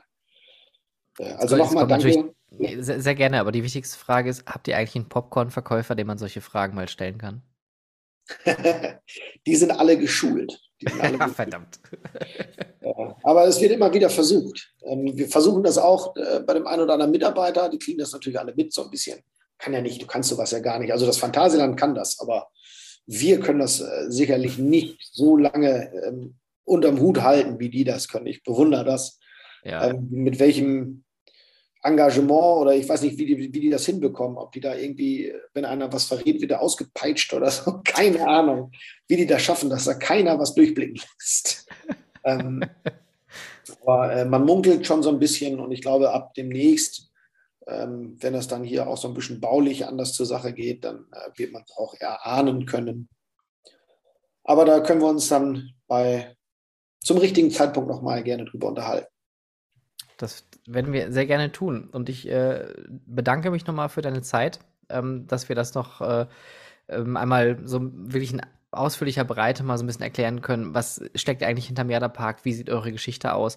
Und mit was für einem ähm, Mindset, um jetzt mal so Start-up-Sprache zu benutzen, äh, ihr daran geht, weil ich glaube, das ist halt auch das, was vielleicht vielen im täglichen Betrieb auch untergeht, ähm, wenn man irgendwann auch einfach betriebsblind ist oder vielleicht auch einfach gar keine Werte hat, die man verfolgt und einfach nur drauf los Freizeit betreibt, ähm, ist es, glaube ich, wichtig, dass man solche Grundsätze hat, dass man Dinge hinterfragt, innovativ bleibt, Nachhaltigkeit mit in sein Denken aufnimmt. Und äh, ich bin immer noch total erstaunt, als du mir die ganzen äh, Maschinenräume da gezeigt hast, wie vorbereitet ihr einfach seid. Das ist, das ist so unglaublich gut. Gut, also ähm, betriebsblind ist, glaube ich, jeder ein Stück weit. Da kann sich keiner ja. vor, von freisprechen. Auch wir haben das mit manchen Anlagen gehabt, wo wir gesagt haben, boah, Alter, warum haben wir das nicht vor fünf Jahren schon mal gemacht. Wie sieht das denn aus? Aber das siehst du halt hinterher erst, wenn du mit, mit dem Projekt fertig bist und diesen direkten Vorher-Nachher-Vergleich hast. Ich glaube, der Trick ist, sich ähm, auch immer mal wieder eine externe Meinung dazu zu holen und zu sagen, hey, wie siehst du das? Sich, sich viel auszutauschen, ähm, viel zu netzwerken, wie du gerade sagtest, und ähm, dass man da wirklich den einen oder anderen hat, ähm, der einem zur Seite steht und mit dem man mal sagen kann, du, wie siehst du das, wie siehst du das? Und dann auch eine ehrliche Meinung bekommt. Und ja, wir sind halt zu dritt, auch alle drei, wie ich gerade schon mal sagte, eine ganz andere Generation. Mein Vater mit 65, mein Onkel dann mit 58, ich mit 40. Und ähm, dann kann man, jeder hat ja so seine Meinung und ähm, das funktioniert bei uns sehr, sehr gut, diese Austausche untereinander, sei es äh, privat oder auch betrieblich. Ne? Man muss das ja immer so ein bisschen trennen voneinander, das ist nicht ganz einfach. Ähm, manchmal kriege ich einen auf den Deckel, dann ist es rein betrieblich, weil ich irgendwo einen Fehler gemacht habe oder man das nicht richtig kommuniziert hat, keine Ahnung. Und auf der anderen Seite kriege ich dann ähm, privat wieder ein Lob und sage, Mensch, das hast du aber, ja, aber gerade hast du, ja, das war betrieblich. Das ist was anderes. Aber, ne, und ich glaube, ähm, diesen, diesen Mix, den kriegen wir hier sehr gut hin bei uns im Hause und äh, dadurch auch immer einen anderen Blickwinkel. Also alles, was hier bei uns entsteht, ähm, hat jeder von uns dreien immer was zu beigetragen und, und manchmal sind es nur so Kleinigkeiten, wo man dann äh, einfach sagt, Mensch, oh, das ist aber auch eine tolle Idee und da wird dann plötzlich was Großes draus.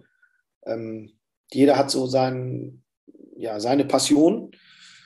Und dadurch, dass jeder so seins hat, hinterfragt man dann auch mal immer den Gedanken des anderen. Und ich glaube, das ist das, was uns hier mit unserer Einrichtung zu dem gemacht hat, wo wir, wo wir gerade stehen. Und ich glaube, wir brauchen uns nicht verstecken, ähm, dass man da immer wieder sich selbst hinterfragt und möglichst auch sich hinterfragen lässt und auch. Ähm, Kritik akzeptiert. Oder ne? also wenn ich jemanden frage, hey, wie findest du das? Und er haut mir irgendwie was um Ohren und sagt, du, ah, das ist jetzt ähm, vielleicht nicht so günstig gelöst, ähm, dann kann ich das nicht einfach abtun und sagen, ja, äh, weil du das jetzt meinst, sondern ich habe ja jemanden gefragt nach seiner Meinung und da muss ich mir das auch ganz offen anhören und ähm, mir versuchen, das objektiv anzuschauen und zu gucken, hey, der hat da schon ein bisschen recht. Der hat entweder mehr Ahnung davon oder sieht das aus einem anderen Blickwinkel. Ne? Also ähm, da sollte man immer gucken, dass man sich nicht zu sehr in etwas verrennt und immer mal wieder Meinung einholen und im Idealfall dann von jemandem, der, äh, der einem auch eine ehrliche Antwort gibt. Und äh, ich habe in meinem Bekannten- und Freundeskreis schon ähm, Personen, die ich dann auch mal anschreibe und sage, hey, wie findest du das? Oder hey, guck mal hier drüber. Ähm, manche sehr alte, manche auch nicht so alte, wo ich dann einfach sage, nee, da ist mir aber die Meinung vielleicht doch ein Stück weit wichtig, weil der könnte das ganz anders sehen. Mhm. Und ähm, sowas entsteht auch durch Netzwerken. Ne? Wenn man dann gerade die VDFU, ähm, ich bin ein großer Fan ähm, unseres Vereins, unseres Verbandes und ähm, finde das super, dass man da auch mal irgendwo ähm, sich unmittelbar mal anruft, egal ob große oder kleine Einrichtungen, und sagt, hey, wie habt ihr das und das gelöst? Äh, wir haben hier das Problem. Kannst du mir sagen, wie, wie, habt ihr das gelöst? Oder ähm, dass sich da auch wirklich so unter die Arme gegriffen wird. Ne? Also wenn, wenn wir irgendwo hinkommen und uns anmelden und sagen, Mensch, wie sieht's aus? Habt ihr mal Zeit für zehn Minuten, halbe Stunde auf einen Kaffee kurz? Ähm, ansonsten, wenn es nicht passt, ist auch okay, aber wir wollen halt einmal ähm, uns euren, eure Einrichtung angucken und freuen uns natürlich, äh, wie jeder, der so mal so ein bisschen ähm, hinter die Kulissen gucken kann.